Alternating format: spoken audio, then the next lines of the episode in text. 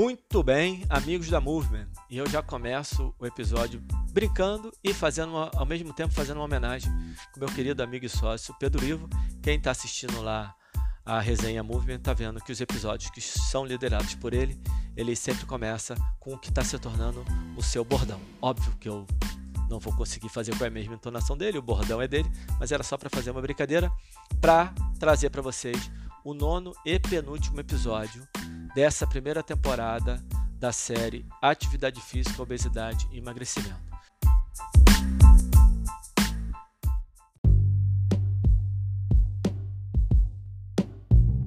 E para esse episódio eu quis trazer um artigo que foge um pouquinho, pelo menos pelo que eu tenho visto, foge um pouquinho da nossa realidade. Por quê? Porque ele traz uma intervenção em obesos, em pessoas que estavam obesas esperando para fazer a cirurgia bariátrica. Um trabalho publicado em 2019 no periódico Obesity Surgery, que é um periódico voltado para cirurgia em obesos, por pesquisadores espanhóis. E o que que eles queriam ver? Se uma intervenção de exercício físico pré-cirurgia de um período curto, no caso 12 semanas, era capaz de melhorar algumas variáveis importantes para a cirurgia. Por exemplo, diminuição entre 5 e 10% da massa corporal total, melhora do condicionamento físico, que, que diminuição da relação cintura-quadril, fatores importantes para o momento da cirurgia e para o pós-cirúrgico. Se você diminuir a massa corporal, facilita a cirurgia, você diminuir a massa corporal e melhorar o condicionamento, melhor, diminui o risco durante a cirurgia e facilita a recuperação pós-cirúrgica. Então, o que, que eles fizeram? Pegaram esses sujeitos, são 23 sujeitos, dos quais 83% são mulheres, e dividiram em dois grupos, um grupo controle e um grupo de exercício. E aí tem um pequeno probleminha e, e, aí, Alan, por que, que você trouxe um artigo que tem um pequeno probleminha? De novo, como aquele lá de 1994. Neste caso, especificamente, eu quis trazer que apesar, qual é o problema? Como eles parece que eles estavam receosos de não completar o N que eles queriam, os 12 primeiros sujeitos que foram recrutados foram direcionados para diretamente para o grupo de intervenção do exercício físico. E os outros 11 foram encaixados no grupo controle, ou seja, não houve uma randomização.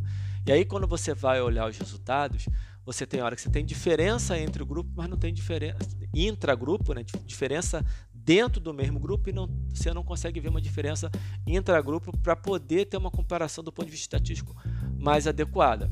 Mesmo assim, eu quis trazer porque olhar para o grupo que sofreu a intervenção, primeiro que você olha para o grupo que não sofreu a intervenção e realmente não aconteceu nada, e olhar para o grupo que sofreu a intervenção e ver o que aconteceu.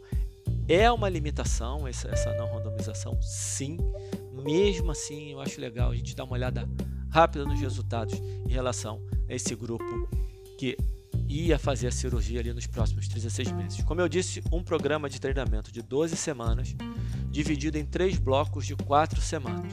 Primeiro bloco treino duas vezes por semana, o segundo bloco três vezes por semana e o quarto, quarto bloco quatro vezes por semana. Em todos os blocos, dois treinamentos de força por semana que eles iam aumentando o exercício, né, do primeiro bloco para o segundo, de 5 para 7 exercícios, do segundo para o terceiro bloco, 5 para 8 exercícios, e iam, saíram de 20 repetições para 15 repetições, sempre em uma série.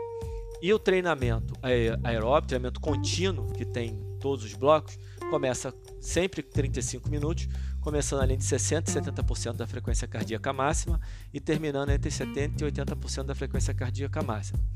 Eles começam fazendo treinamento contínuo entre 60% e 70% da frequência cardíaca máxima e na sequência fazendo um treinamento de força com 5 exercícios, uma série de 20 repetições.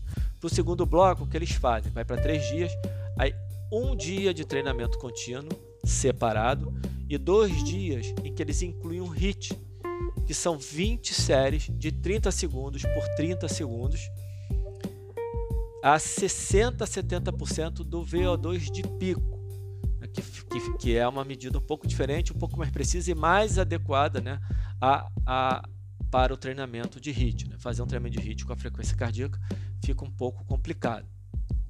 E aí eles fazem o treinamento de HIIT e na sequência o treinamento de força. E avançam para quarta, para o terceiro bloco de quatro semanas, que eles vão incluir o quarto dia. E aí serão dois dias de treinamento contínuo, dois dias de HIIT, seguido, os dois dias de HIIT seguido do treinamento de força, agora com oito exercícios e uma série de 15 repetições. Ou seja, eles fazem uma progressão bem interessante. O HIIT na no último bloco fica com 30 segundos por 30 segundos, sempre, né? 20 séries de 30 por 30, 30 segundos entre 60 e 80, 60 e 70 na, na, no segundo bloco, né, que é o segundo bloco de quatro semanas, e 70 e 80% no, no terceiro bloco de quatro semanas. 30 segundos de estímulo nessa faixa de VO2 e 30 segundos recuperando a 40% do VO2 de pico. Então, repetindo. Primeiro, primeiro bloco de quatro semanas, dois treinos por semana. Segundo bloco, três treinos por semana. Quarto bloco de quatro semanas, quatro treinos por semana. Primeiro bloco, dois treinos contínuos e dois treinos de força. Segundo bloco, um treino contínuo, dois de HIIT e um de força, que são o HIIT e força feito no mesmo dia, faz o HIIT, faz força, faz o HIIT, faz força.